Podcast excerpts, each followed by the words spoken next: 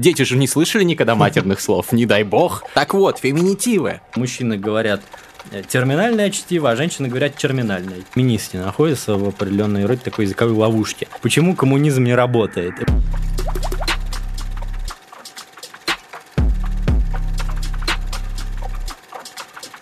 Друзья, с вами снова подкаст «Терминальное чтиво» об исследованиях, инсайтах и трендах. С вами его ведущие Гриша Мастридер и Александр Форсайт. И сегодня у нас, как всегда, кайфовый гость. Великолепный гость Микитка, сын Алексеев, лингвист, блогер и вот честно от себя добавлю, гость, которого я очень ждал и очень завидовал Мастридеру, потому что Микитка был в книжном челе, а в терминальном чтиве еще нет. Добро пожаловать Ну, к нам. Наконец-то мы это исправили. Спасибо, что позвали. А, Ссылка в описании, как всегда, на книжный чел. Отличный был видос, но сегодня мы еще круче, я думаю, пообщаемся, потому что великолепный Александр Форсайт внесет свою дозу э, интеллектуального оргазма в наш диалог. И вот мы сразу начинаем. К Мы сразу начинаем. Я хочу проконсультироваться у эксперта. Я вот думал, о чем я хочу поговорить с чуваком, который вот за язык может тебе пояснить. И вот есть вопрос насущный, больной для нас вопрос, материться в подкасте или нет. Потому что, ну, мы любим. Вот мы, честно, вот обращение к слушателям и зрителям терминального чтива, мы так общаемся. Может быть, мы такие неграмотные люди, грубые, неотесанные, но мы, блядь, материмся по жизни. И я, и Александр, ну, он реже, наверное, я чаще, потому что у меня беднее вокабуляр, возможно, или я экспрессивнее просто. Вот, мы материмся, и в подкастах нам тоже хочется иногда вот матерком приложить, и мы это делаем, но ловим потом э, таких э, морально-этических пиздюлей от наших э, слушателей и зрителей, которые говорят, мат, вы, либо первый, первый комментарий, что вы такие умные ребята, но материтесь. Вы а чё, мат быдло? мы от гопников послушаем. При этом люди не знают, откуда взялось слово гопник. А, Вот. Это, кстати, любопытное слово мы можем встретить. Второй комментарий, что мат – это признак вербальной нищеты, то, что ты не можешь подобрать другой синоним не а, матерный, с чем я частично согласен. Э, Зачастую я бы поспорил с этим. И другие комментарии, что просто эстетически, как же так, дети это могут увидеть, у них же уши за... Дети же не слышали никогда матерных слов, не дай бог. Вот, что ты ответишь? Э, Может быть, ты нас тоже захуесосишь за мат, а может быть, нет. Вот что. Ну, я могу сказать, что у вашего канала вообще весьма специфический э, язык. Вот особенно, когда приходит гость, который с вами вот на, одной волне. Вот все забываю имена вылетать из головы. Вот эти двое ребят, э, муж и жена, что ли, которые Медведев. Пион Пион Медведева. Медведева Да, и да, Данил Данил Медведев. Да, да, да. Вот я послушал чуть-чуть. Ссылка в описании. Э, Ну, вот именно языком, вот просто 10 минут послушал, производит впечатление, что какой-то другой русский язык вообще. Не тот, который ты привык слышать, потому что вот это очень специфическое сочетание мата, который там совершенно нейтрален у вас, а с вот этими вашими словечками западными и с терминами. Вот. э, Понятно, что да, это производит впечатление на некоторых людей, я это еще могу как-то отрефлексировать, некоторые это отрефлексировать не могут, поэтому начинается вот то, что вам, э, то, что начинается, что вам начинает писать, вот, э, потому что все же, как мне кажется, это еще, по крайней мере, для людей чуть постарше, это очень непривычная вещь, что мат может быть нейтральным языковым средством. То есть, есть ощущение, что если он добавляется, это значит, что он или для каких-то целей, для какой-то там экспрессии, чтобы там шокировать и так далее. Или же это э, сразу должно маркировать вот какое-то ваше там плохое социальное происхождение, что вы там какая-то шпана, там пришли, нормально разговаривать не умеете. Или он для выебонов еще. Почему-то люди думают, что мы Ну, материмся, чтобы казаться такое, да. крутыми. Я не знаю, я так делал в третьем классе. Сейчас уже как-то нет такой потребности. Возможно, возможно такое. Э, Значит, вопрос еще. И какой был второй? Ну, э, А- материться вообще нам? Ты понимаешь, да? э, Вот сейчас мы разобрались, условно, кто виноват, теперь что делать? Да. Что ну, делать? это, так сказать, вопрос чисто какого-то стиля. Это то же самое, что вот вы бы задали. Мне, спросили меня, там, а нам как сидеть на передаче в рубашке или в футболке? Или, может, костюм лучше? А, или, может, вообще... Вот я смотрю, тебя на что-то подбили, да? Да, меня на что- что-то подбили. Вот э, это такого же рода вопрос. Не могу сказать, но ваша аудитория, видимо, уже к этому привыкла, значит, нормально. Вот, э, други... аудитории там других людей к этому не привыкли. Возможно, к этому не привыкли какие-то гости, которых вы приглашаете. Ну, все индивидуально. Но мы не со всеми материмся. С Познером я, например, не буду материться. Он согласился а вот, прийти в а книжный вот чел. это, это интересно, это проявление, если это проявление уважения, то значит. Других не уважаю, То значит. значит, получается, нет, где-то на подсознательном уровне ты все-таки воспринимаешь мат как что-то плохое. Нет, просто это воспитание. Я, Я, так по- я воспитан. понял, меня ты не уважаешь. Ну, ну вот, да, сразу резонный комментарий. Наоборот, э, мат – это чувство близости, это такое понебратство, это значит, что у вас лед уже сломан с человеком. Когда ты, знаешь, иногда бывает такое, что ты общаешься с человеком, смотришь на него и хочешь матернуться, но одергиваешь себя на полусловие, потому что думаешь, ну вот нет этого еще рапорта такого, и не- вы еще пока что не в одной банде, и ты пока не материшься, заменяешь мат. А потом что-то вот щелкает, и ты такой, да, блядь. И, и он улыбается, и вот лед немножко сломан. Есть такое? Возможно. Ну, мне кажется, что, по крайней мере, говорю о своем окружении, люди как-то очень четко делятся на тех, кто матерится вообще без каких-либо там угрызений совести, почти со всеми подряд, с мужчинами, женщинами постарше, помладше. Вот. И те, кто к нему относится вот как к какому-то особому языковому средству, которое, опять же, не может быть нейтральным, и которое вот, ну, нужно использовать вот всегда по делу. А ты из какой категории? Это трудно сказать, потому что я, наверное, по жизни как-то перемещаюсь туда-сюда. Не значит, что я один раз переместился, я много раз перемещаюсь. Сейчас я нахожу, нахожусь, наверное, в какой-то э, категории, когда я его воспринимаю как языковое средство. Но мне кажется, еще, допустим, два года назад я так не думал. А, И сейчас э, я ст- стараюсь... Ну, во-первых, я не матерюсь в своих видео на своем канале, это важно. А, Вот, то есть у меня нет ни одного ну, вроде бы, вроде бы нет ни одного э, ролика за все, там, сколько, 6 лет, сколько я снимаю, где бы я сказал какое-то матерное слово. Единственное исключение было, когда, типа, начинаю говорить, потом, ну, там, обрезано или запикано, ну, опять же, как художественный прием. Можешь у нас э, отрываться. Нет, у вас, пожалуйста, есть же стримы, ну, на стримах не то, чтобы я много матерюсь, но бывает. То есть, если кто-то захочет найти видео со мной, где матерюсь, он это сделает без труда за один день. Вот. Ну, такая концепция. Ну, я как это могу объяснить? Ну, во-первых, потому что, опять же, уже аудитория привыкла, раз. Плюс, в прошлый раз мы это обсуждали, я стараюсь на своем канале вот определен как раз стиль такой языковой выдерживать, в который мат не входит. А третий момент, меня смотрит очень много разных людей, а, там, мои родители, а, мои, значит, люди с работы, с моей бывшей, вот, то есть некоторым из моих Из постоя- школы? И школ в том числе смотрят. Не, не только школы с культурного центра. а, То есть некоторым из моих регулярных зрителей, их там вот лет им по 50. И они тоже не ожидают э, услышать мат. Плюс еще есть такой момент, что очень многие люди, они не понимают, то есть у них свои представления о том, что такое мат. То есть какие-то слова типа там а, сука или какой-нибудь, я не знаю, какой-нибудь пердолить. Вот они считают, что вот это тоже матерные слова. И Ну, очень... И бывает, что, я, например, помню в видео про Пушкина, а, опять же, это, был художественный прием, нужно было сделать очень резкий контраст. А, Я сказал, что что-то, что-то тот такой возвышенное, а потом хоп, всю малину обосрал. И вот были люди, которые в комментариях писали, как же так, вот мы смотрим ваше видео там со своими там детьми, ну вот из этой же серии начиная, как будто дети таких слов не слышали. Ну а, вот. а что является Да. матом? Вот э, короткая справка, там четыре, по-моему, слова, да, есть, которые Ну, считаются это- Три, матом? три, я бы сказал. Три- юридически три- четыре. Три это в 19 веке считалось. Э, Сейчас четыре, да. А какие? А какой добавилось? А, Ты хочешь сказать, что, блядь, и однокоренные добавилось?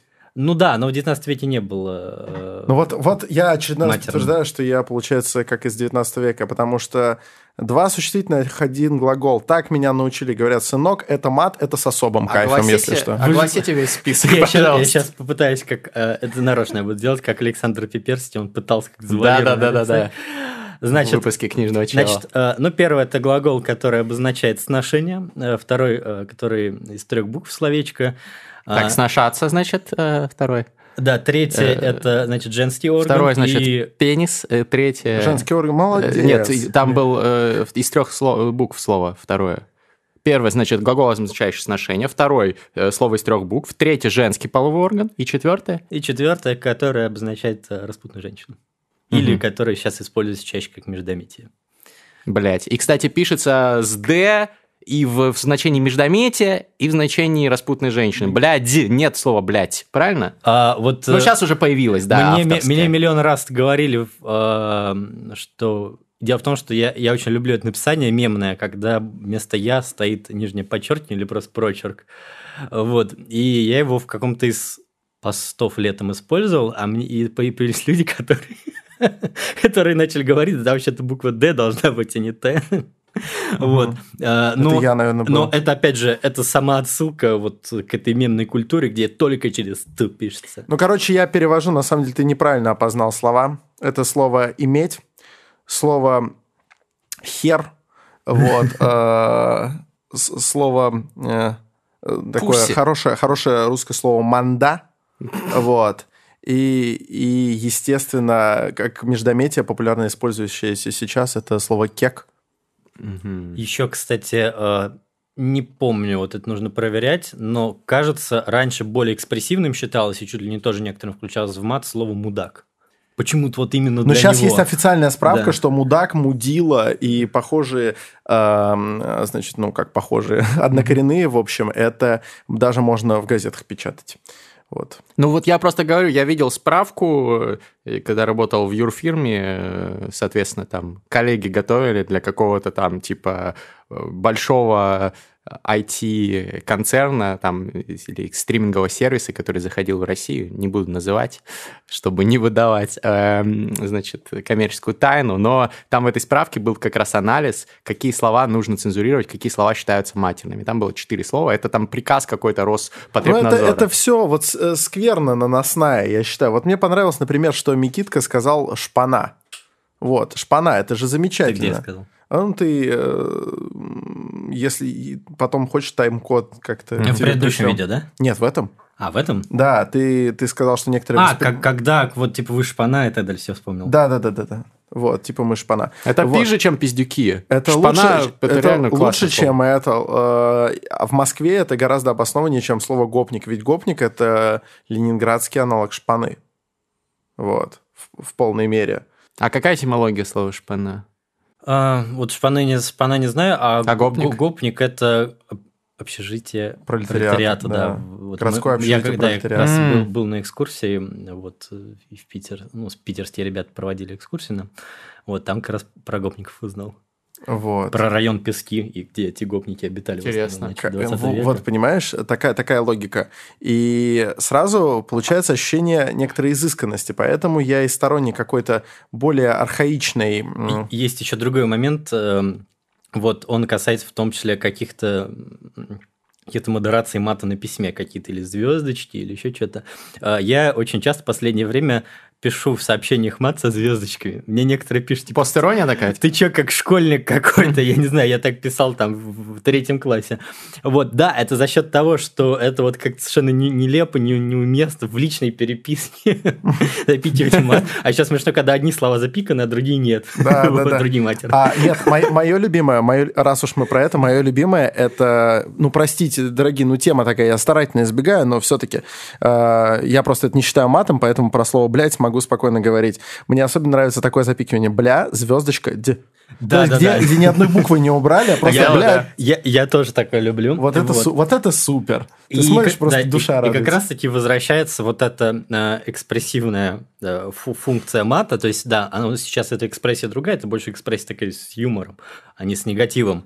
А, но вот, ну, речь письменная и устная становится из-за этого немножко более вот, эмоционально окрашенной. Ну, слушай, вот ты говоришь про смысл, который несет русский мат. А вот русский мат, э, он... В других языках же тоже есть мат. Он же у нас, получается, какую-то другую функцию несет, что ли? Он у нас богаче. В чем его Самый охуенный мат, русский мат. Согласен ты с этим тезисом? Потому что у нас там миллион там э, слов, которые от слова хуй можно, э, там слово однохуйственно или Ну, хуйплетствовать. Какие-то там как и слова формы божественные. Слово похоже на слово чаевничать еще у нас. Ну, я, я да. бы, я бы не стал ограничиться чисто русским матом. Вот если в восточнославянский и тем более, может, общеславянский, э, тогда да, тут бы я, может, при таком объединении можно говорить о какой-то особенности. Хотя, э, ну, не знаю, просто нужно это исследовать. Этот мат – это же культурный феномен, в первую очередь. И вот есть тоже такая штука, которую я э, хочу как-нибудь проверить в ближайшее время, но пока еще не понял, как. Ну, по корпусу нужно смотреть, хотя корпус в этом плане не даст. Корпус, э, русского да, языка. корпус русского языка, Роскорпор, он не, не даст репрезентативной выборки, как и любой такой корпус, потому что как бы, ну, с матом не печатали книг, как правило, там сто лет назад. Действительно есть вот такое мнение, которое в том числе озвучивали в подкасте на сайте Арзамас, что в 20 веке э, появилась вот эта, у русского мата появилась эта возможность, э, благодаря богатому там, словоизменению, образовывать слова почти с любым смыслом, и там при особой там, изворотливости может даже там целое предложение говорить матом, и по контексту особенно смысл будет понятен собеседнику. Э, вот, потому что все равно даже каждая наша Некоторые люди забывают, что вообще-то семантика, то есть какой-то смысл, коннотация и так далее у слова, есть не только у корней, но они есть и у э, морфем, то есть у приставок, у окончаний, ну, в меньшей степени, у суффиксов и так далее. Собственно, есть вот известный э, этот такой текст, я думаю, сделает там, говоришь, подпись Глока, Куздра, там, Бакрячила Бакренка. А, вот. Глока, Куздра, Штека, Будланула, Бакра и Курдящит Бакренка. Я, я не пытался никогда Щерба. это выучить наизусть, По-моему, потому да, что мне, мне, мне не нравится этот текст, но он очень э, хорошо показывает, что если мы не понимаем вообще ни одного корня, все корни выдуманные, мы можем примерно понять, о чем Что там там речь, что происходит? происходит. Просто- Воркалось, хлипкие шарьки, пырялись по, По мове, мове, и по хрюкотали зелюки, как мюмзики в мове. Да, то есть первое Да, там «наве». Да. Это Льюис Кэрролл, Пыря- ну, перевод, да, соответственно. Пырялись по «наве». Да, для других языков тоже такое есть, это ну, везде работает. А, Вот, и, собственно, мат в такой функции начал выступать в 20 веке, и вот там прово- э, есть свое объяснение, на Арзамасе его дали, что поскольку очень много людей сидело в 20 веке, они какую-то уголовную культуру, где этот мат всегда был распространен, они ее э, переняли, потом перенесли это на гражданку, потом все Это кто выучились. говорит? Это Арзамас все говорит? Да, я не помню. Просто в уголовной культуре мат достаточно табуирован. Я не помню, кто... Э, опять же, не буду наставить, я просто пересказываю, что сказали на Арзамасе. Мгм. Я, опять же, у меня очень плохая память на имена, поэтому лектор, кто там был, я не помню. Если что, найдите, Ссылка в описании, кому да. предъявлять, сами разберетесь. Вот, то есть это интересное мнение, но его нужно проверять, потому что на чем оно обосновано, кроме такого мнения, я так и э, не понял.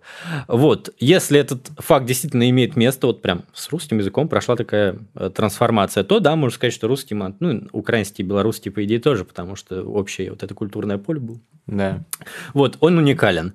Если э, считать, что это натяжка совы на глобус, и в при- то, наверное, стоит предполагать, что у нас мат примерно такой же, как и э, у других славян. Ну, я могу конкретно про поляков только сказать. Вот, ну, то есть у них тоже полно каких-то слов э, с матерными корнями. У них, правда, э, ну, во-первых, есть слово «курва», которое у них самое экспрессивное вообще из всех. Ну, это как и сука, и как и блядь одновременно, А, да? да, да, да. Вот, но оно у них используется именно как междометие тоже. Да, ну вот я говорю, блядь, как междометие. Оно, причем даже, я бы сказал, очень международное такое э, слово. А, Да, даже, в принципе, оно и в русском Состав есть. корней матерных таких у них он наполовину, как у нас. Мгм. Да, у них слово, которое распутная женщина, оно а, другой корень совершенно нейтральный. Это слово «бвонт» – это ошибка просто. И, собственно, само слово «блуд» а, другая степень чередования и корня прославянского, поэтому там другая гласная. Мгм.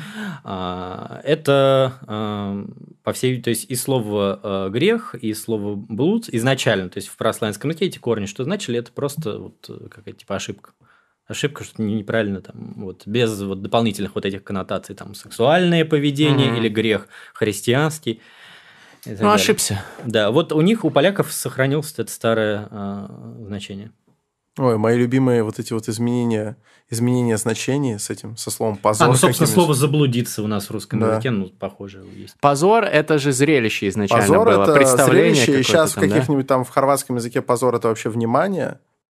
Ну, это я бы не стал так наставить на том, что это зрелище, если это в каком там в чешском языке. Нет, там, там есть позор. разные, разные варианты, но в принципе позорище в очень многих славянских языках означает э, театр или представление. Да, но опять же, те- театр это поздняя вещь. Э, Просто, ну, просто смотрим корень какой. Очевидно, что корень такой же, как там слово там зоркий, там взор и Зырить. так далее. Да, То есть смотреть. как это с глазами связано. Но то, какое было значение там в прославянском языке изначально, это, ну, я поостерегся как-то так э, заявление сделать огульное, это нужно проверять. На- насколько, насколько я знаю, у нас оно стало, будь здоров, э, чем-то негативным, когда у нас стали э, активно, активно проходить гонения на скоморохов, и Мгм. позор э, стал, ну, не синонимом, но каким-то аналогом чего-то чего непристойного Это значит вот эти зрелища, Эм, ну, и очень, очень просто проверяется. Заходим, значит, Old Rus Dict, а если вводим слово, смотрим, в каких контекстах оно употребляется, как, что дает словарь. К счастью, это все же не какие-то там реконструкции древние, это древнерусский язык уже 17 века, если речь идет о гонении скоморохов. Все четко можно проверить, текстов дофига уже. Круто, респект. Вот, да, и как раз я не договорил, чуть-чуть тоже есть такой момент, вот, что вы на этот счет думаете. Я вот тоже всю жизнь как-то колеблюсь, материться ли при женщинах. Ну, вот, Да, да, сейчас, я тоже. э, се- Ни в коем случае. с- сейчас э, я как-то мысленно для себя этот вопрос решил так. э, Если женщина сама матерится, то и я матерюсь. Если она не матерится, я не матерюсь.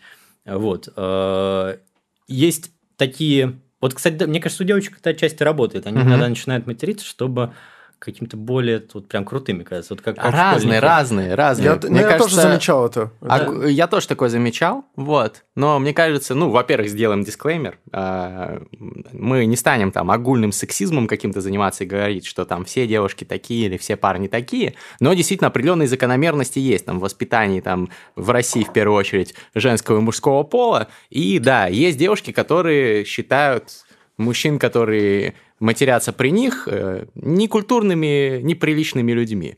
А есть э, мужчины, которые воспитаны в традиции того, что материться при женщинах – это не бонтон, это мовитон, это не стоит так делать, это неправильно. И я, честно говоря, сам был воспитан в такой традиции, поэтому у меня лично у самого дилемма, когда я общаюсь с какой-то девушкой, и у нас близкие отношения, там, дружеские или романтические, и, а, по идее, если бы это был друг мой мужского пола, я бы вообще не колеблясь, достаточно много матерился, потому что я часто матерюсь, я уже сказал, я экспрессивный человек. Вот, но с девушкой у меня какой-то внутренний блок, и вот по-разному бывает. Иногда я не матерюсь, иногда матерюсь, но вот какой-то вот непонятный... Это, видимо, рудимент патриархального воспитания, возможно, это, Это плохо. мнение Мастридера. Это не мое моё. мнение, да. Вот, но, но это есть. Я знаю, что Александр Форсайт, например, скажет, что это заебись, это не рудимент патриархального воспитания, это правильное что-то в патриархальном воспитании, да? Да, я бы даже это не связывал э, исключительно с патриархальным воспитанием, потому что э, даже в культурах, э, культурах с большим, э, с большим перевесом, хотя бы по меркам, по меркам общего баланса в сторону матриархата, тоже зачастую есть правила про, э, про лексику, которая применяется в межполовом общении.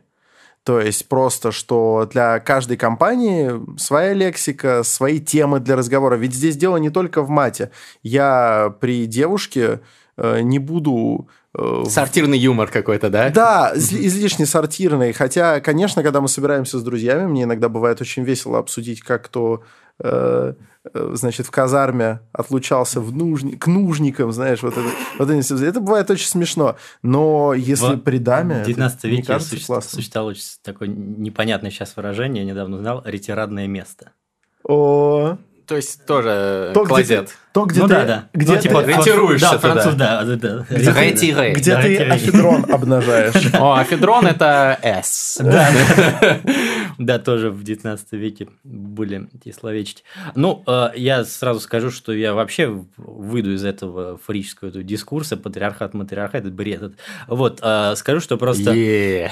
Родной человек. Да. Все, здесь, здесь Да. уголок адекватных людей. Скажу, там. про- скажу просто, что а, то, что мы считаем мат какой-то мужской прерогативой, это, ну, не то, это скорее статистически, наверное, в целом в культурах как-то так, это, так и происходит, а, когда какие-то экспрессивные выражения, которые связаны с половой сферой или еще какой-то, они считаются частью мужского языка. Но, в принципе, это скорее определенного рода э, случайность. А так э, я бы на это смотрел по-другому. Есть такой момент, как вот, э, ну, сейчас как бы лучше сказать, вот есть гендерная лингвистика, но это немножко, мне кажется, слишком Про феминитивы слово. мы еще поговорим. Вот, да, муж- да, мужско- мужской женский язык, вот так это традиционно называется в нашем языкознании. А, Вот есть, собственно, такой ученый Владимир Михайлович Алпатов, э, который про это часто пишет, выступает с лекциями. И долгое время считалось, что э, для русского языка как раз-таки частое использование мата и его неиспользование вообще или очень редко, это как раз-таки вот основная вещь, которая отличает язык мужчин от языка женщин. Хотя э, есть культуры, где вот таких различий, их там гораздо больше. Ну, самый вот известный пример, конечно, Шалпатов постоянно приводит, это японский язык, то есть там вот сложная система, там, ну, и деталей не знаю, просто в общих словах рассказываю. сложность темы, там женщины должны использовать какие-то одни суффиксы, одни формы вежливости, мужчины другие. А, вот, есть тоже примеры, ну, это в основном всяких таких э, из экзотических языков, что даже просто произношение отдельных слов, оно может быть разным у мужчин и у женщин. Но, условно говоря, вот есть такое, э, такое явление, как полтализация, смягчение. Ну, скажем, по-русски тень, а по-польски чень. То есть тютче. Да. Вот. И э, субъективно вот этот полутализованный, смягченный и изменивший свое качество звук воспринимается как какой-то более мягкий такой. Терминальное чтиво. Да. Вот. И по, да, по, да, поэтому, условно говоря, вот если бы русский язык был таким, было бы на постоянке так, что мужчины говорят э, терминальное чтиво, а женщины говорят терминальное Это было бы Чтиво, да. прикольно. да. Чтиво. Да, и как раз таки, когда э, мужчина будет говорить терминально, а женщина терминально, это будет восприниматься так же, как когда сейчас женщина говорит о себе «я пришел». Ну, есть такие сумасшедшие, вот, я встречал. Но самое известное, это Дарья Штрошер, была такая философиня, э, вот, э, э, стримы вела. Что с ней сейчас, я не знаю, там говорят, то ли она с собой покончила, то ли она уехала куда-то. Вот, и она про себя говорила в мужском роде. А она что, она гендерно идентифицировала себя как Я не мужчина? знаю. Или это было политическое высказывание И- такое? Я не знаю, я смотрел ее 4 года назад, поэтому Понятно. я уже плохо Анимешницы так часто в школе делают. У тебя были знакомые Ну, я слышал, да, которые, тему. пиш- которые пишут от себя, они много пишут фанфиков и между собой общаются в Не, мужском у, роде. дев- да, у девочек вообще, со слова девочек, как я знаю, вот эта тема говорить о себе в мужском роде, она распространена, ну, понятно, да, в специфических кругах, но вот в своем э, при общении друг с другом. И, в принципе, против такой штуки я как ничего не имею, понятно, что у всех там свои приколы. Этим... Я понимаю, что просто я не могу, наверное, понять это так же, как они, потому что у меня нет вот этого языкового опыта. Да. Но когда они так начинают э, говорить вообще, то есть Мгм. и при общении с мужчинами, и при общении с женщинами, меня это раздражает. А теперь наша спецрубрика «Трудовая книжка», которая выходит при поддержке Skill Factory. В этой рубрике мы говорим о самых интересных, удивительных, реальных профессиях прошлого и настоящего. Вот э, сегодня я для тебя сюрприз тоже подготовил. Надеюсь, что и ты для меня, как всегда, мы не говорим названия профессий друг другу до того, как. Давай вот я начну с так издалека. Мы с тобой вот любим путешествовать, да? Ну, сто пудов. В этом году с этим был ряд проблем. Но, тем не менее, мы любим путешествовать, за- забираться в какие-то там ебеня, или, как сказал бы ты, к черту на рога, э, значит, пробовать там разную местную кухню. Вот когда мы были, например, в Завернул, Ладакхе, завернул. когда мы были в Ладакхе, в горных, в Гималаях, я там э, слегка траванулся. Собственно, я почти в каждой вот такой экзотической поездке что-то что происходит. И я э, каждый раз думаю о профессии, э, которую можно назвать пробователь или дегустатор. Но А, слышал про таких людей? королевские отведыватели. Отведыватели, да, их еще называли. Да, А, классно. и, в принципе, она и сейчас существует э, отчасти. То есть, ну, в древнем мире, понятно, там травили всяких там императоров и так далее. Э, Классический вот этот случай, когда древнеримского императора Клавдия отравили грибами какими-то ядовитыми, э, и то ли его жена, то ли еще кто-то. Вот, у него не было просто отведывателя. Или он, э, у него был day off, может быть, в этот день. И все, вот э, отведыватель пробует за какого-то важного человека еду, Соответственно, в Японии сейчас вот рыбу фугу готовят как э, такой деликатес, от которой в, в, э, случае неправильной технологии приготовления, от которой можно умереть, и повара зачастую выступают как э, одновременно и как повара, и как отведыватели. До того, как э, подать эту рыбу, они сами ее пробуют, поэтому если вы откинетесь, то откинетесь оба. Или, или они не пробуют, но если ты умер, то они должны выполнить э, сеппуку, э, соответственно, Жесть. И вот ты, ты, живот. Ты вот об этом мечтал, да? Когда мы вот такая катались? профессия интересная, потому что ты просто жрешь всякую вкусную еду, потому что это обычно какой-то известный там крутой чувак, ему там всякие отстои не подадут. То есть Э. ты ешь элитную еду, но есть риск, что А это риск, последний ты ужин умрёшь. твой. Ну, Ну да. С другой стороны, с другой стороны, единственный минус, который я могу здесь назвать, это то, что приходится ждать. Ну, то есть, ты прикинь, тебе приготовили какой-нибудь там плов, да, Да. ты какой-нибудь э, хан, вот тебе готовят плов, и пока ты смотришь, не, не умрет ли отведыватель, ты ждешь, его настывает. Это же ужасно. А вот отведыватель ест теплое. А Ему отвед- даже лучше, понимаешь? Ты понимаешь, он ест даже круче еду, чем ты, но с риском умереть. А Ну ты да. ешь без риска, Ну да. но зато может быть остывший. Офигенная профессия на самом деле, но э, не в том смысле, что я хотел бы работать отведывателем. Э, наверное, нет, особенно в свете последних политических событий. Да. А я тебе тогда, я тебе тогда расскажу э, про другую профессию. А, не так давно, не так давно я очередной раз ощутил вот этот знакомый многим приступ тоски по романтике. Ты знаешь, у меня есть много, очень много знакомых, которые действительно страдают. И мне кажется, кстати, это во многом русский феномен о- от того, что прогресс вытеснил из нашей жизни какие-то э, какие-то старые восторги. Потому что ты знаешь, что, например, «Пираты Карибского моря» более популярны у нас, чем на Западе. А, Интересно. серьезно, Россия это самый основной такой э, рынок для пиратов.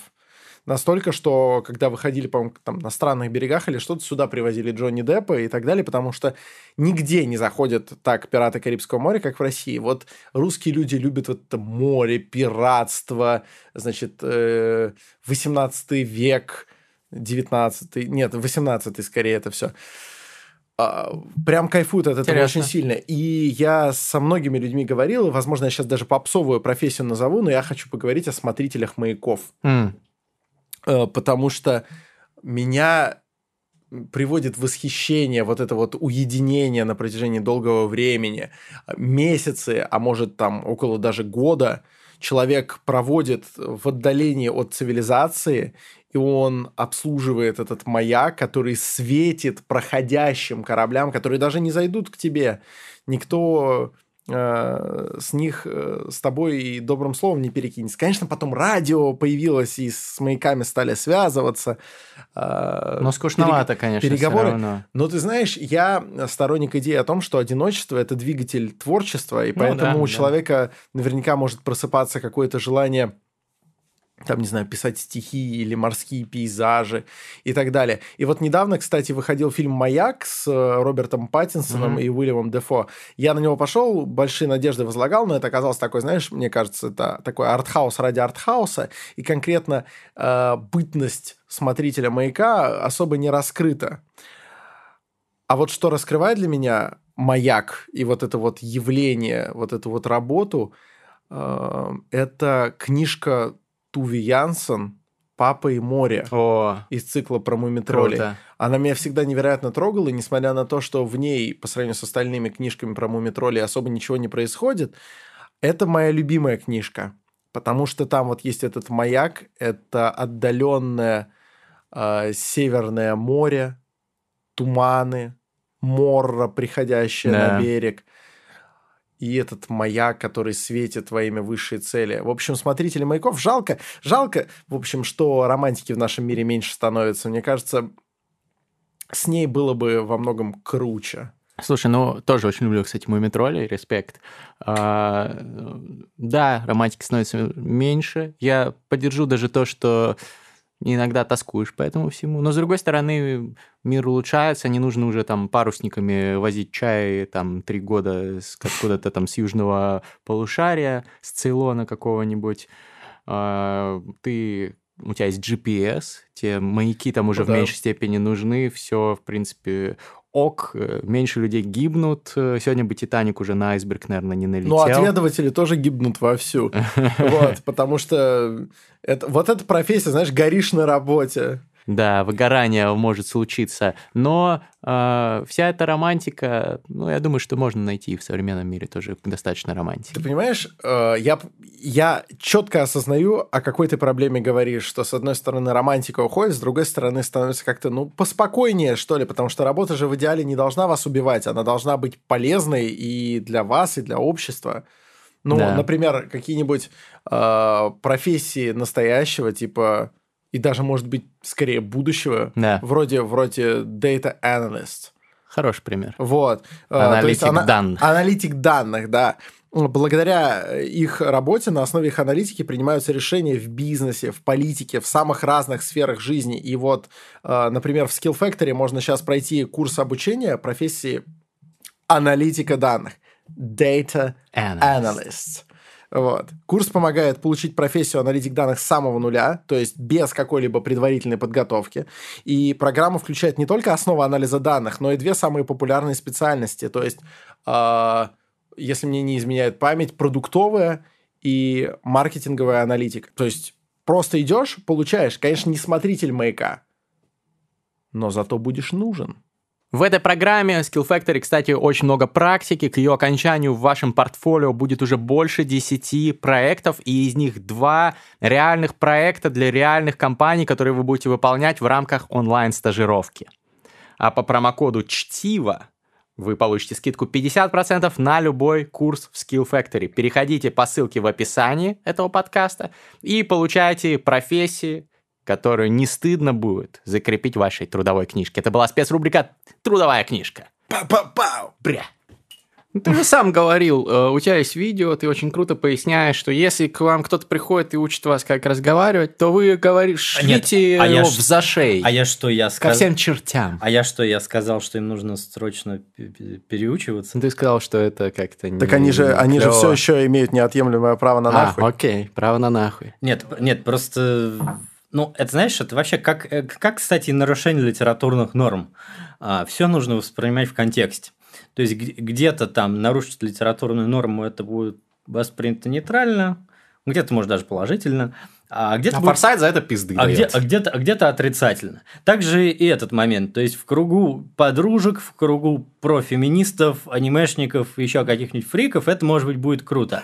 Вот. А в кругу... Почему профеминисты и, и фрики были Я- объединены? Да дай, мне хоть раз за 30 подкастов покайфовать. Нет, Человек пришел мне- с адекватным Нет, я, мировоззрением. я поясню зрителям, я вообще долгое время старался быть таким, типа, так с- тактичным человеком, но что-то мне это надоело в последнее время, поэтому меня даже стал прикалывать за чисто дискурсивный момент. Подрывать пердаки. Да, Ладно, я фрик. Да, чисто дискурсивный момент, когда э, такой достаточно нейтральный, ну, там, если даже видео какое-то научное, может, повествование, оно перемешивается с каким-то прям оскорблениями на политической какой-то почве и так далее. Ну, я не знаю, мне кажется, это какое-то очередное мое увлечение, скоро оно прой- пройдет, но пока так. По- Пока, пока если я негативно отношусь к каким-то да, социальным э, группам, группам по интересам, я считаю, что нет ничего зазорного в том, чтобы их называть каким-то максимально... Это называется, кстати, внедрение, словами. внедрение раздражителя, потому что если Мгм. ты повествуешь о чем-то научном и очень ровно научным языком,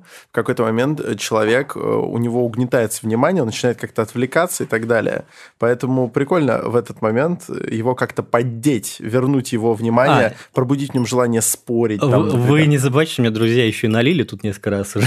Ну, мы и себе Мы наливаем. ты еще подольем А, сейчас. я тебе больше Тем более тема феминитивы, тут не разобраться без Да, этого дела. сейчас перейдем к феминитивам, а пока вот просто посмотрите, да, человек может с юмором и весело высказывать какие-то более-менее э, консервативные, эм, формулировать консервативные тезисы и при этом не быть уебком, как Кирилл Каменец, например, вот, типа интеллектуальным ничтожеством не быть, вот. Э, Смотрите, радуйтесь, подписывайтесь на канал Микитка Сын Алексеев. Да, офигенный канал. Так вот, феминитивы. Я смот- э, дадим, во-первых, ссылку в описании. Ну, это моя любимая тема, не могу не обсудить. А, Фи- Ссылки а, в описании-то? Э, да, э, смотрел, ну, я готовился, естественно, как всегда, я и до этого смотрел много твоего контента. Я нашел твою лекцию, по-моему, в высшей школе экономики, Да. где ты божественно раскидал за феминитивы. Прям охренительно. Но я боюсь, что там ее посмотрели, там, несколько десятков тысяч человек. А, э, Даже меньше доб- 18 тысяч посмотрели. Добавим еще несколько десятков Добавим, чис- добавим. тысяч, Расскажи, да. у тебя очень адек- Я редко встречаю такое. Я как профеминист, я встречаю в основном э, ученые такие, типа, э, идеологизированные на тему феминитивов, и обычно они их хуесосят, вот. Или боятся их захуесосить, потому что они вх- вхожи в тусовочку и как-то очень обтекаемо высказывают. А ты раскидал достаточно... Я не факт, что на 100% согласен с этой концепцией, но она мне показалась очень- стройной, самое логичное, что я слышал вообще от ученых про феминитивы. Расскажи, пожалуйста, такой pitch этой концепции для нас всех. В общем, я хочу сделать признание. Я профеминист, потому что я поддерживаю феминитивы и считаю, что, а, так сказать, вот же феминисты говорят, тут давайте, значит, э, будет гендерное равенство в языке, и тогда будет, видимо, равенство в обществе. Как бы уже есть чудесные образцы, на которые нам нужно ориентировать. Допустим, общество Узбекистана, там вот очень там, там равенство, там нет Мгм. категории рода, поэтому там мужчины и женщины равны. Мгм. Вот другие всякие э, ар- арабские не годится, меня поправили в арабском два рода все же, вот. Но вот многие даже такие мусульманские страны, там- Азербайджан. да, да, да. Вот там э, гендерное равенство вообще идеальное. Вот просто вот такого представить себе не можете. Вот к этому нужно стремиться. Значит, смотрите, у феминисток есть две против- противоположные концепции. За, сразу поясню, что все концепции за или против феминитивов, они не научные. Ну, то есть это такой это они идеологизированы. Теперь поясню, их глобально есть две. А, Первое, ее разделяли феминистки второй волны, и по моим личным наблюдениям в России феминистки примерно до где-то начала десятых годов. Вторая концепция, тут, которая сейчас. Да. На, Третьего. Да, на таком, на, на, на пике своем. Значит, э, феминистки второй волны, в том числе советские феминистки, они эм, говорят, что Значит, наоборот, не нужно использовать вообще слова, которые как-то обозначают наш э, пол. Э, Вот, то есть там не журналистка, а журналист, не поэтесса, а поэт. Тут вот всякие там Ахматова, Ахматова, кто там да. это говорил, можно привести цитаты всякие. Оксимирон. Ты не поэт, ты поэтесса. Феминист. И сразу ощущение, что обидел. Про феминист второй волны. Да, да, такой старого, старой, старой закалки лесбуха. Да. Да, э, вот.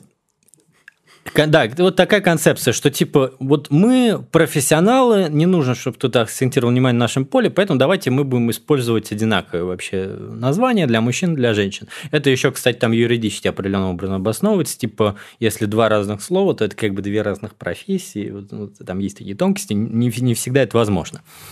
А, вот, и это одна концепция. И, как я понимаю, грубо говоря, там на Западе, там в английском языке примерно тоже с тех же самых взглядов сейчас феминисты снова придерживаются. Это известная тема, что типа не actress, а actor нужно называть э, женщин. Да. Вот, то есть они говорят чисто в духе таких советских феминистов. Ну, там у них есть новые слова, типа firefighter. Не fireman, firewoman, а firefighter, да? Да. Типа нейтральные, Вот, гендерно ну, нейтральные это, слова. Это немножко другой э, способ решения языковой именно вот этой проблемы, а, но это вот в духе как раз второй волны. А есть... э, нет, знаете, я понял, что, наверное, плохо при- привязывать это к волнам, это не очень корректно. Мгм. Это лучше привязывать просто к разным нап- направлениям в феминизме.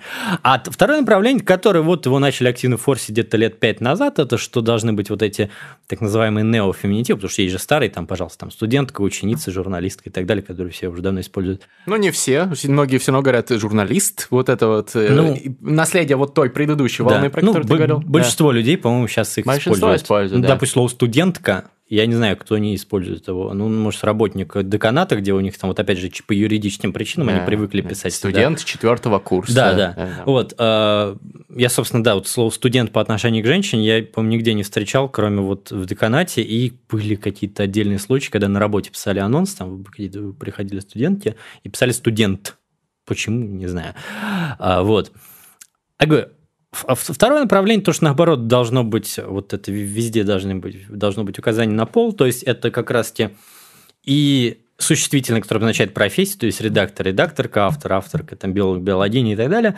А вот так и должно быть согласование обязательно по э, роду. То есть вот есть, смотрите, есть согласование формальное, то есть, скажем, врач сказал, поскольку слово врач по умолчанию в русском те мужского рода, то и э, сказал, глагол должен быть тоже в мужском роде. Это согласование формальное, по формальным признакам. А есть согласование, так называемое, семантическое, ну, конкретно по роду. Соответственно, если врач – это женщина, И мы мы должны категоризуем это говорить, как врач общий- сказала. То есть как общий род, и к Да, нему можно да. применять.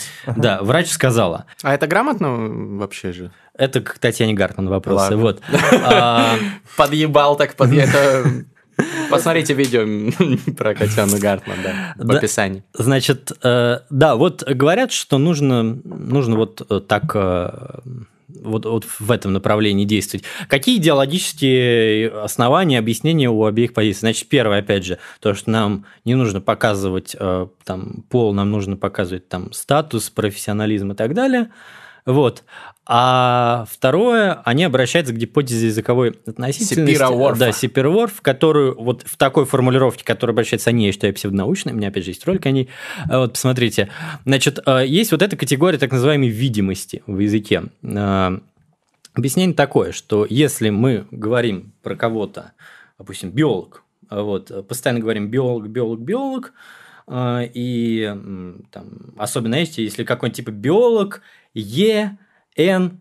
Савченко. И Мгм. вот непонятно, это мужчина или женщина. Вот э, часто, я думаю, у ка- у каждого более-менее были такие Да. случаи в жизни, когда ты видишь э, аббревиатуру имени, отчества, фамилия какая-то, которая одинаковая для мужчин и для женщин, и ты в итоге думаешь, что это мужчина, на самом деле оказывается, что женщина. Мгм. Да, изначально презумпция, что мужчина. И Да. даже в... Конечно, и- если автор, автор э, замечательного научного, поп- научно-популярного издания э, П. Кривых, это Полина многие, Кривых. многие-то подумают, что мужик. Да, да, да. И вот недавно был конфуз, когда Нобелевскую премию получили то ли по химии, то ли по физике э, А женщины. И, э, ну, фамилии были такие гендерно-нейтральные, так скажем. И в каких-то СМИ написали, что вот там э, физик учёные такой-то мужи, да. сказал. Вот, то есть да, потому что, ну, сексизм пронизывает нас, и это вот способствует якобы этому.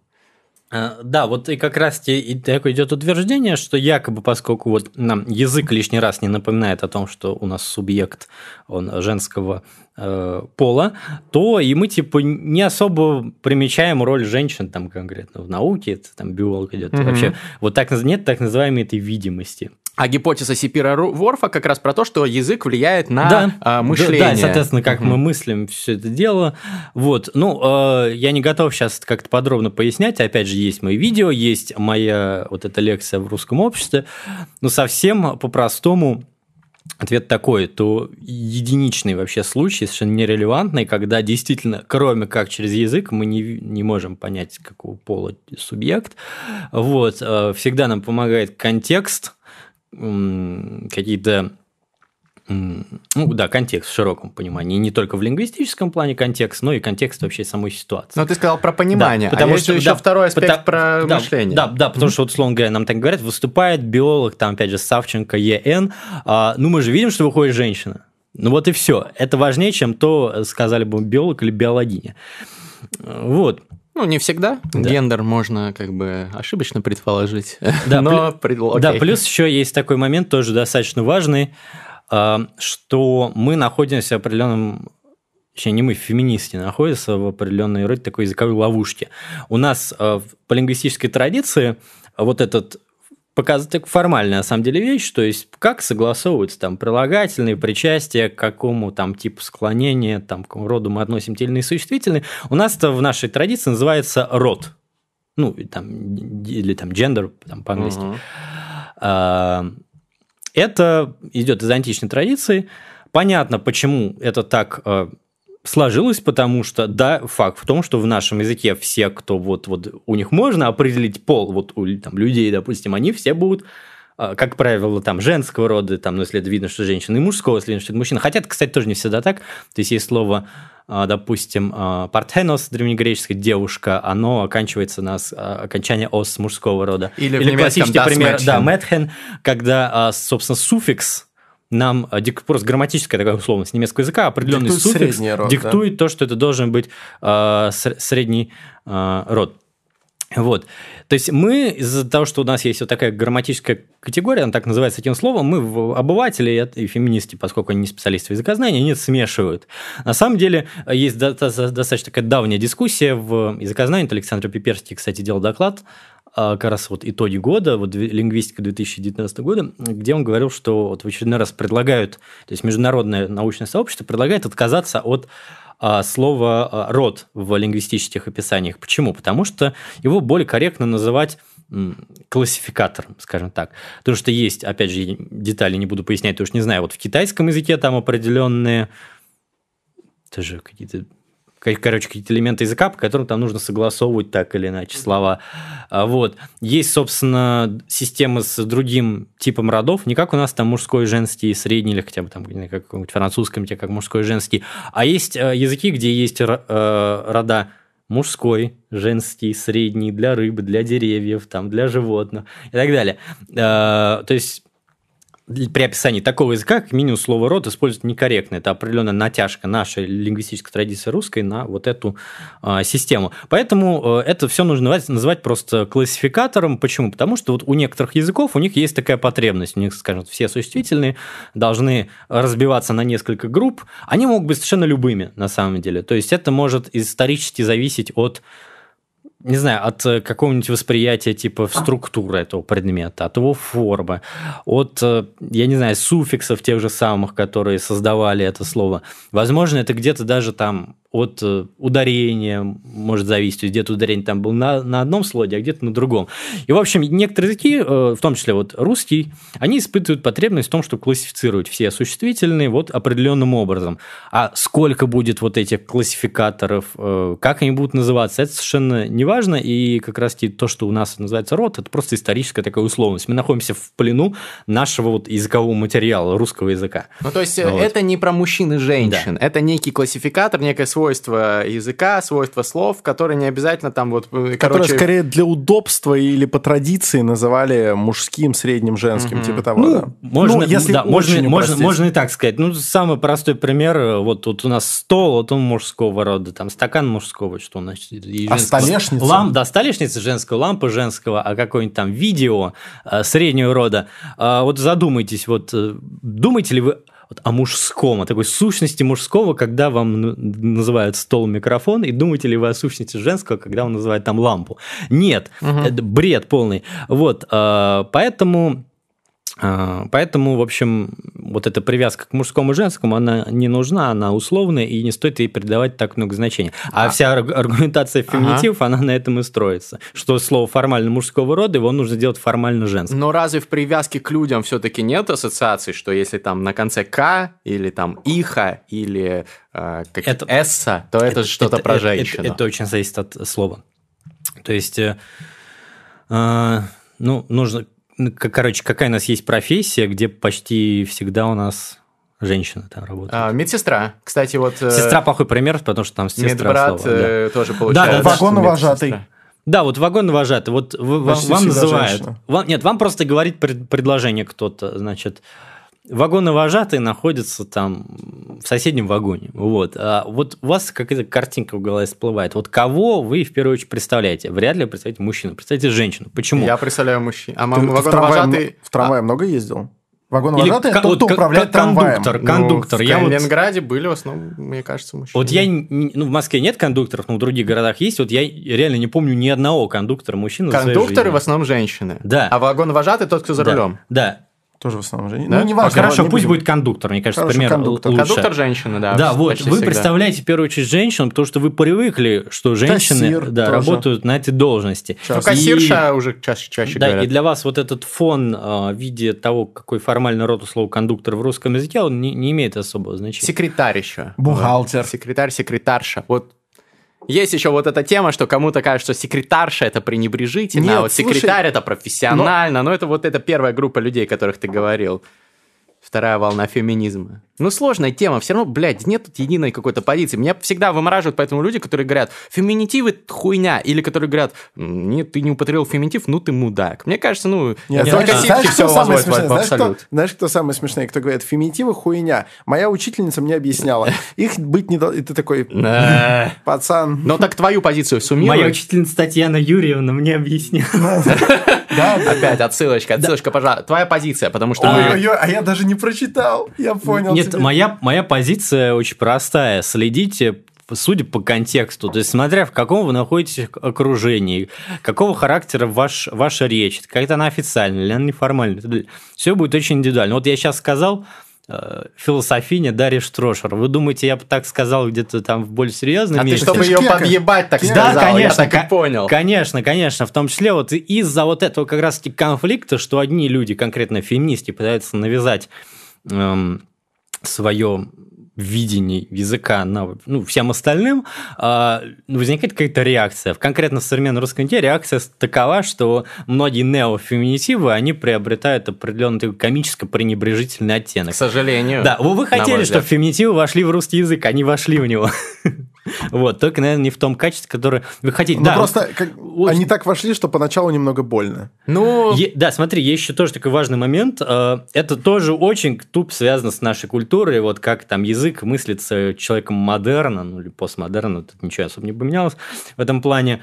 Э, это есть... из-за нашей токсичной маскулинной культуры, есть... да, ты хотел сказать? Есть а, Значит, то есть как обычный человек, как обыватель мыслит язык, он считает, что есть какой-то типа правильный, такой нейтральный язык который везде годится, везде уместен, а есть какие-то побочные звенья, типа разговорная речь, типа просторечие, там, жаргон, диалекты, которые вот они где-то ходят, но они, в общем, они по статусу чуть ниже, они не везде годятся. Ну, до определенной степени это, конечно, верно, потому что ну, не только такой этот, это, этот концепт существует в языке, он еще влияет на наше поведение, поскольку эта тема, по-простому говоря, форсится уже там 300-400 лет, то это в наш обиход вошло. Но а, это вызывает такое специфическое восприятие нашего языка, что мы его делим на какие-то сегменты, которые одни нам кажутся какими-то правильными, нормальными и так далее, какие-то ненормальными. И в том числе феминистки, они борются не за то, чтобы феминитивы вошли в язык, они борются за то, чтобы они стали нейтральными. То есть они вошли в литературный язык да, на правах да, нейтрально. Да. Вот. А, опять же, феминитивы ну, во-первых, для тех же самых слов они в языке уже были, потому что язык, он хорошо отражает реальные изменения в обществе. Если у нас появляется какая-нибудь там я не знаю, та же самая там а, автор текстов, женщина начинает много писать текстов, ну, появляется слово авторша. Вот. Оно не звучит не так, как хотелось бы феминистком, но это не важно. Суть в том, что феминитив от слова автор появляется. Ну, мало но, кто все-таки Но он, он в разговорном ну, языке... Ну, писательница, например, давно Писательница, Он да. в разговорном языке фигурирует э, вот с таким немножко, опять же, иронично пренебрежительным оттенком, но, опять же, это связано, опять же, не с языком, не с суффиксом, ни с чем таким, это связано с тем, что, как правило, текстам, которые напис... написаны женщинами, к ним чуть более критически относятся. Вот это и проблема, она существует. Несмотря на то, что вы можете подъебывать там феминисток, но проблема существует. Mm. Что, нет, что ли, Александр, ты так улыбаешься, смотришь на меня? Что, Проб... нет, нет, нет такого, что же... проблемы... женщины сталкиваются с разными ну, пред... проблем... предрассудками? Я, бы, я, женскими текстами я бы не существует. сказал, что это... С мужскими тоже. Гриш, я бы не сказал, что это всегда проблема. Но это существует, это да. Вот ну, иногда, иногда это, так скажем, эта настороженность может быть обоснована. Вот вам говорят... Ты, те... просто, ты просто не сталкивался с этим, как и я. Нам везет, мы белые, цисгендерные Нет, подожди, подожди, мужчины. Смотри, то же самое там, есть. Дела. Э, при, при, представь себе э, текст какой-нибудь на политическую тему и подпись «Иван Петров, значит, доктор филологических наук. А есть подпись. Иван Петров, а, значит, школьник гимназии там 1, 2, 3, 4, 5, 9 класса. У тебя меняется отношение к, а, да, к этому безусловно. тексту. И, наверное, оно меняется, ну, на немножко обоснованно. Ты понимаешь, что, наверное, там доктор филологических наук или там политические какие-то политологические, он чуть больше смыслит в теме, чем школьник. Даже школьник не очень факт, старательный. Не факт.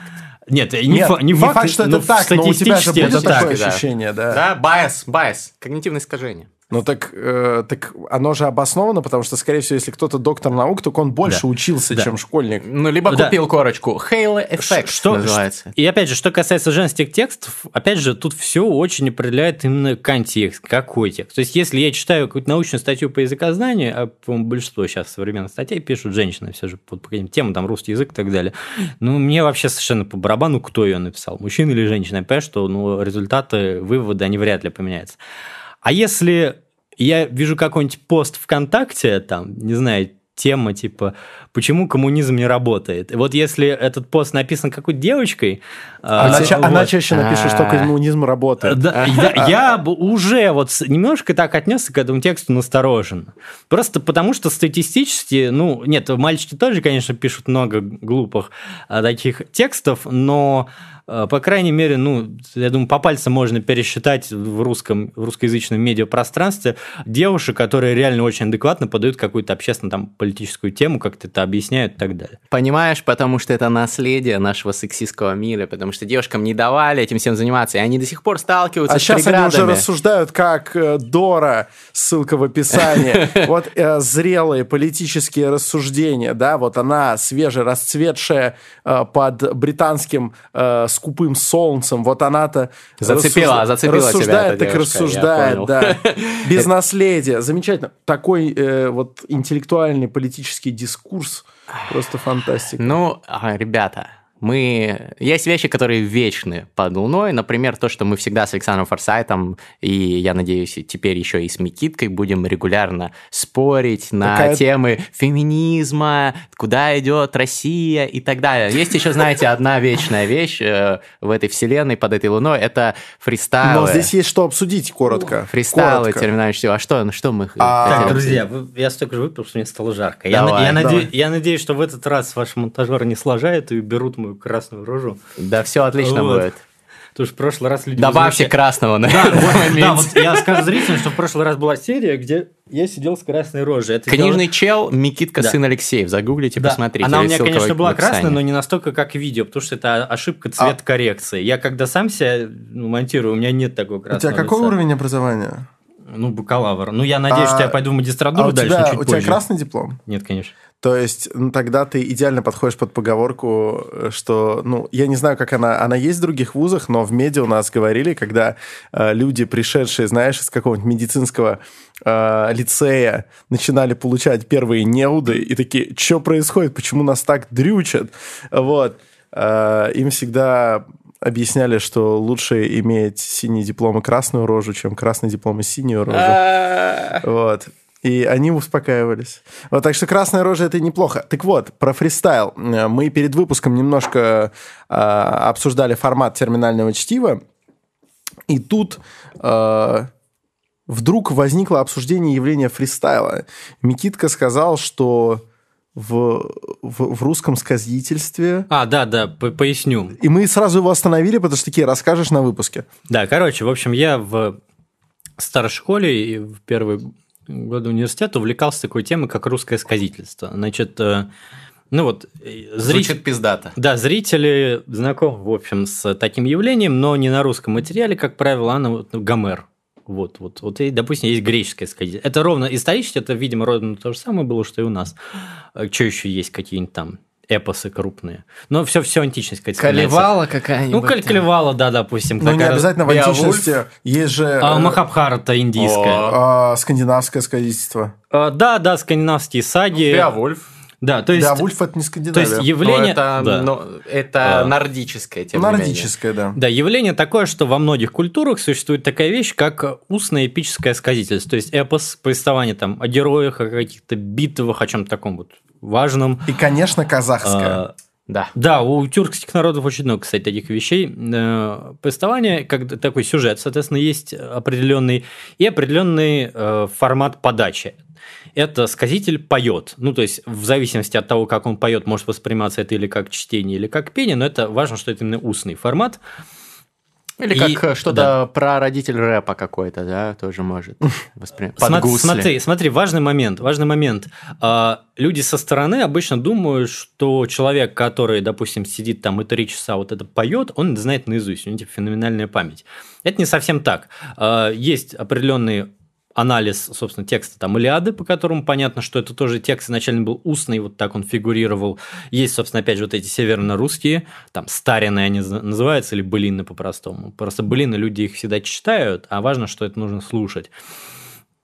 Вот, тот же самый формат, когда человек поет какую-то эпическую историю, там, о богатырях и так далее, это очень долго длится, очень много текста. Людям кажется, что это, опять же, вот, выучено наизусть. На самом деле не совсем так. То есть, если ты очень часто что-то поешь, ты можешь почти наизусть это знать. Но структура э, северно-русской старины, вот есть такой сказитель Александр Матчетин, вот мы знакомы лично, я его очень уважаю, он меня, видимо, тоже. Вот. А, И у него как раз есть статья на эту тему, поищите. Она у него на стене ВКонтакте вывешена. Значит, как устроено вот э, это эпическое сказительство? Вот мы привыкли к тому, что в поэзии там есть или вот есть или силабика, или тоника, или силаба тоника. То есть нам важно или количество слогов в э, строке, Да. или количество ударных слогов в строке, или и то, и другое. Большинство русской поэзии это силаба тоник. То есть нам важно, и там Пушкин, это и количество слогов, и количество ударений. А, вот. А у них, поскольку это устная традиция, там другой момент важен. Там важен момент длительности вот во времени определенной строчки. Блин, То есть, интересно. то есть вот если вам школьная учительница рассказывает что-то про былины, она будет говорить, что это тоническое стихосложение, что там важно количество ударений в строке.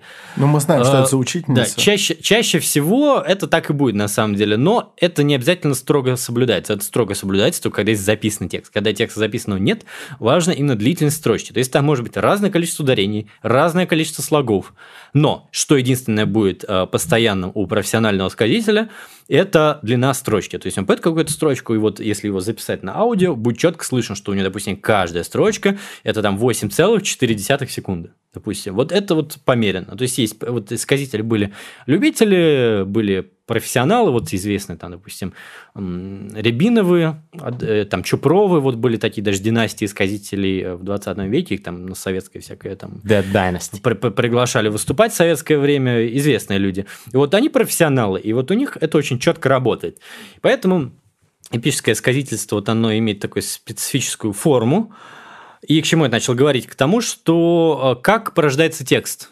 Как порождается текст? Он не заучивается наизусть. Заучивается наизусть сюжет, и заучивается наизусть вот этот язык, или можно вот более так поумно сказать, дискурс. То есть это как строить предложение, какие слова подбирать, э, я не знаю, там, какие там грамматические будут категории чаще всего. И ты владеваешь этим как определенным навыком, вот этим языком. А, там, я говорю, есть вполне конкретные моменты. То есть, если ты там поешь, допустим, про... Идет какое-то упоминание, допустим, там, внешности красивого человека, совершенно не важно, как он как бы исторически выглядел, это никого не заботит. Нужно там спеть, что у него там какой-нибудь желтые кудерки или что-нибудь такое вот. Если там э, идет описание какой-нибудь битвы, допустим, совершенно не важно, как она на самом деле шла, опять же, никто этого не знает, никто не заботит. Но чтобы подчеркнуть какую-нибудь типическую мощь, нужно там, опять же, сказать, что он там э, взмахнул, там была улочка, ну, типа он там как бы разметал людей, вот улочка, вот промежуток, а взмахнулся, да, был промежуточек. Вот эти эпические формулы, так называемые, их очень много. Э, опять же, если обращаемся к античной традиции, там вот есть такие вещи, как там э, Афина там Саваока, Ахиллес быстроногий, это тоже так называемые постоянные эпитеты. То есть слова, которые а используют... ебейший. То есть слова, которые э, употребляются постоянно при упоминании конкретного человека, конкретного явления и так далее. Вот, поскольку человек, который постоянно поет, он этим языком овладевает, я как человек, который сам это практиковал, скажу, что это достаточно несложно, ну, где-то за несколько месяцев это можно освоить. Покажешь нам сейчас это ну, на могу, фристайле? Да, могу попробовать. Охуенно. Могу попробовать вспомнить. Э, вот. И человек, который поет, он каждый раз сочиняет новый текст. Э, и вот эти все механизмы, они позволяют ему сочинять неограниченного размера. То есть это может банально под аудиторию адаптировать. Допустим, если я знаю, что у меня ограниченное время, я могу какие-то подробности описания, совершенно не выделяя сюжета, выкидывать, по-другому строить фразы. А если я знаю, что, допустим, нужно долго петь, допустим, вот эти сказители северно-русские, вот где это часто как бы было даже нужно, я бы сказал. Это когда рыбаки ходили в по помора конкретно ходили в, в море там рыбачить, а там охотно какого-то морского зверя. Вот, Bluetooth они... колонка разряжается и приходится самим. Да, да, да. Они очень долго плывут, им делать нечего, и поэтому есть вот этот феномен, что человек там поет 3 часа, 4 часа, пока просто голос у него не сядет. Вот, ну, вот и Александр Мачкин, и я тоже какая-то физическая вот возможность, в принципе, вот можно петь где-то там 2-3 часа. То есть больше это вот нужно быть каким-то уже мега-монстром, а вот, то, что дальше садится голос. Но если у тебя есть возможность, пожалуйста, пой 3 часа. И у того же Александра Мачкина есть много записей, где он одно и то же поет, есть запись на 15 минут, а есть запись на полтора часа. Потому что это навык. Ты можешь сколько угодно генерировать этот текст, потому что он строится на вот определенных формулных комбинациях. Друзья, напишите в комментарии, если вы хотите выпуск, в котором мы 3 часа будем фристайлить стали с Александром Форсайтом. Да, и как раз-таки к чему я это вспомнил? К тому, что я спросил у Гриши, а как, как же фристайл? Я не умею фристайлить, никогда этим не занимался, потому что... Вот, спросил, насколько вы к этому готовитесь? Гриш сказал, что никак, но я считаю, что это определенное лукавство. Ты готовился полжизни к этому готовился. Если бы я фристайлил да. столько, сколько ты, я бы тоже мог сейчас вам тут нафристайлить. Вот. Но э, у меня этого навыка нет, поэтому если я это попытаюсь сделать, это будет выглядеть крайне э, уныло. Так что вот. А ты выпей еще немножко, и биохакнешься, все нормально. Да, будет. так, значит, мы сейчас тоже в некотором за замечательный роде... подкаст. Я тоже в некотором роде биохакер, знаешь. Так. Сегодня у нас э, сюрприз от звукорежиссера. А что, будет бит какой-то необычный? Весьма. Ну что, поехали, канаемся, кто первый? Просто у нас сегодня необычный выпуск, нет, и мы а реш... Нет, смотрите, вы хотели, чтобы я что-то сделал. Если Или захочешь, потом. скажешь. А, ну тебе нужна музыка какая-то? Нет, нет, нет, нет, это же, ну я помню. А, тогда э, пока бит не ставь, Владлен, секундочку. Ты можешь это просто без музыки как-то да, показать? Да, да, да. Ну, это, это я покажу, ну, 30 секунд максимум. Давай, что... Давай конечно. Да, это такой момент, что это нужно или вникать слушать, или это очень быстро и, надоедает. Э, диджей, как только наш гость закончит свое сказительство, врубай бит. Вот так надо сделать. Да, э, я сразу извиняюсь немножко, потому что я не идеальный певец. Это, в принципе, нормально в традиции, почти все не идеальные певцы, то есть это может чуть резать слух людям, у которых а, хороший слух, но тут важно, что это на формат. То есть есть определенная мелодия, на которую я накладываю историю. Но текст я каждый раз сочиняю новый. Конкретно этот текст я более-менее знаю наизусть, потому что я очень много раз его исполнял. Значит, это вот известное э, начало «Три поездки Ильи Муромца». Это тот самый сюжет, который вот у Васнецова вроде есть картина, когда вот Илья Муромец... Три перед, богатыря? Перед, нет, нет, нет. Перед камнем стоит Илья Муромец. А, я понял. Да, и он смотрит там право. Налево на- пойдешь, Да, направо. там. вот это этот сюжет, то есть можно найти как раз типа, под названием «Три поездки Ильи Муромца», наверное, Александр Мачтин, найдите ВКонтакте, послушайте, ну, 20 должны идти, или больше даже. Вот я начало так покажу, чтобы вы понимали, как это звучит. Погнали. Как бы кто еще сказал бы про старую, уж про старую сказала бы нам про бывалую, про ту годе старого Илью Муромца. Уж как ездил, да тот же Илья Муромец. Ай, вступал же он дороженьки, много езжию. Ай, стоял пред ним, да тот же ведь горюч камень. Вот. Значит, А, Да, да, а- с- а это сопровождается хоть иногда каким-то перебором? С- В русской, в русской традиции на самом деле нет. То есть, может быть, Нет? это когда-то было в Древней Руси, но вот как это, а, как это дошло до нас, то есть как в деревнях там, в 20 веке конкретно играли, а, это не, не, неизвестно гусь. Даже есть такой неловкий момент, что типа они там поют, там гусли, еровчатые, то все. Вот. А люди не понимают, что это. То есть вот люди спрашивают, а что, что же это вы поете? Что же это за инструмент? «Гу». Ну, как, не знаю, они запомнили просто, что называется гусли, еровчатые. Что это? Непонятно. А Вот. а, Не еровчатые, пишут, глупые, еворчатые. Явор – это по-древнерусски клен, кажется. Вот. То есть гусли, которые сделаны из клена.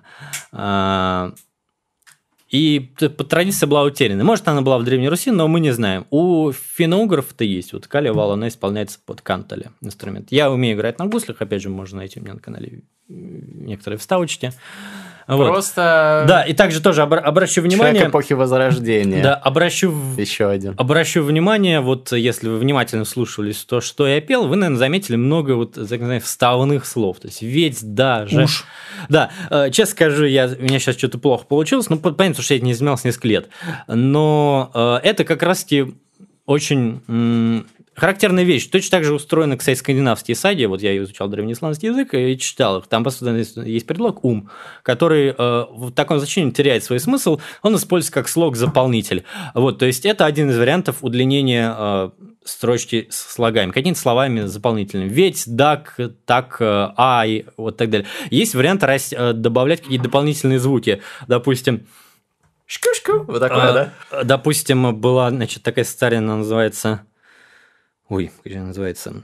Тоже Илья Муромец и... значит, блин, не помню название.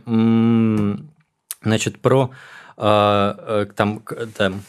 там а и хвост коня-то трубашкою звивається, а у, а у коня-то да із роту іскри мечутся. Вот это «эу», да. Протягивается, да. Да, а вот это редкий прием, но тоже используется. Опять же, если вы будете очень внимательно смотреть э, Илиаду, если вы будете очень внимательно читать э, там э, скандинавскую поэзию, увидите, что она устроена точно так же. Там определенная часть слов, она вообще бессмысленна, она просто вставлена ради э, слогов. Опять же, на самом деле, чем профессиональный исказитель, он не, не слишком э, этим приемом пользуется, потому что понятно, что когда очень много какое-то нагромождение бессмысленных слов, плохо звучит, он какие-то глагольные формы другие выбирает, чтобы там, а, не знаю, там не скакал, там, а прискакивал, допустим, чтобы дополнить слог. И смысл не меняется никак, на самом деле, вот. Ну, это очень похоже на да. фристайл, на самом деле. Мы часто заполняем Да. это там какой-нибудь э, матерным словом. Сейчас бы Ну, обосраться на фристайле. Сейчас да. обосремся на фристайле, я уверен в этом. Ну, к сожалению, у нас Да. хронометраж э, подходит Да. к концу. Я думаю, что мы с тобой не я, последний а, раз а я записываемся. все рассказал вроде Ты, интересно. главное, да, наушники надень, потому что сейчас лучше пусть давят, чем ты... Диджей, дай нам звук. Катаемся, кто первый. Давай, первые ножницы. Раз, два, три. Раз, два, три. Я Ты. первый? Окей. Эй! Эй! Микитка сын Алексей, эй, эй. Эй. Э, я сейчас должен Вау. понять, что это за... Чуть-чуть потише, чуть-чуть потише и На, нас, на, на. и бит. Чуть-чуть. Эй, эй, эй, Оу. эй, воу-воу. Ссылка на нашего битмейкера будет в описании. Я, я, я, я, я, я, я, я, я, я сказитель. Эй, я сказитель. Если вы не знали, то спросите. Уберите от экрана своих родителей. Я сейчас ебашу, потому что я сказитель. Эй, Илья Муромец, 33 года, лежал на печи. Он ждал с моря погоды, но потом он встал и разъебал фристайл. Он просто всех печенегов там отодрал во фристайле. Он запанчил их прямо в их ебало и сказали, что это пиже, чем эпос Калифала. Он просто навалил, как будто русский богатырь, потому что у него есть. Эй! Терминальное чтиво, подпишись И делай красиво всю жизнь. Терминальное чтиво, подпишись Подпишись! И делай красиво. Да, вы не знали, Да, да, вы не знали Жираф на древнерусском это камелео Порталис, да-да-да-да, вы не знали Да-да-да-да, вы не знали Мы вас просвещаем. В нашем фристайле Да, мы не сказители Да, мы спокойные ребята. Мы такие вольные, пытаемся делать пиздато Но Yeah. чаще выходит и вряд ли без мата.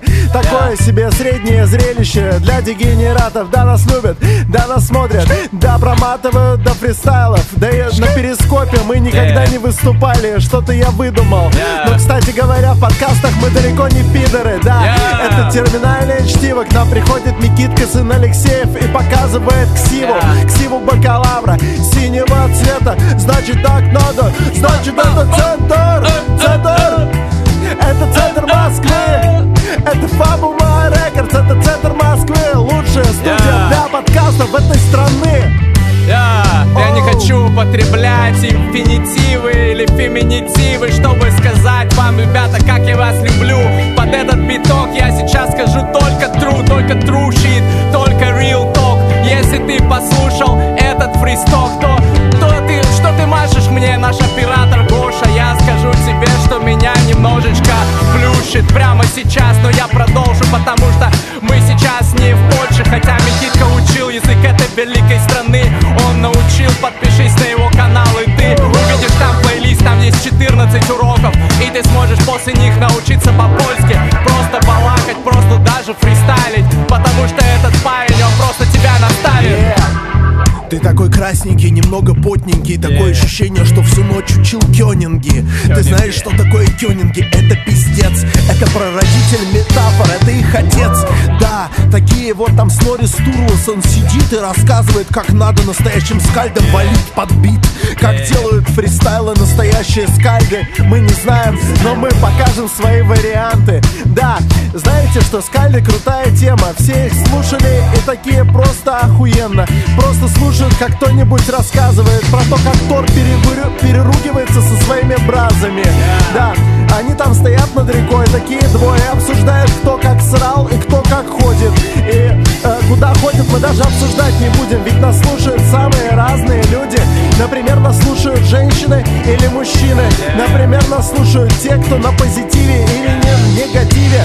Да, есть некоторая проблема со склонениями, а еще невероятно громко. Мне говорят, честно, довольно тяжело. По моей головке сейчас ездит такой бит, что мне даже немного неловко. У меня бомбит. О, спасибо, стало чуть-чуть тише, спасибо, Владлен. Владлен, кстати говоря, обладатель самого длинного члена среди всех, кого я знаю. Я, кстати, не видел, но я догадываюсь, и про это мой фристайл. Yeah. Терминальное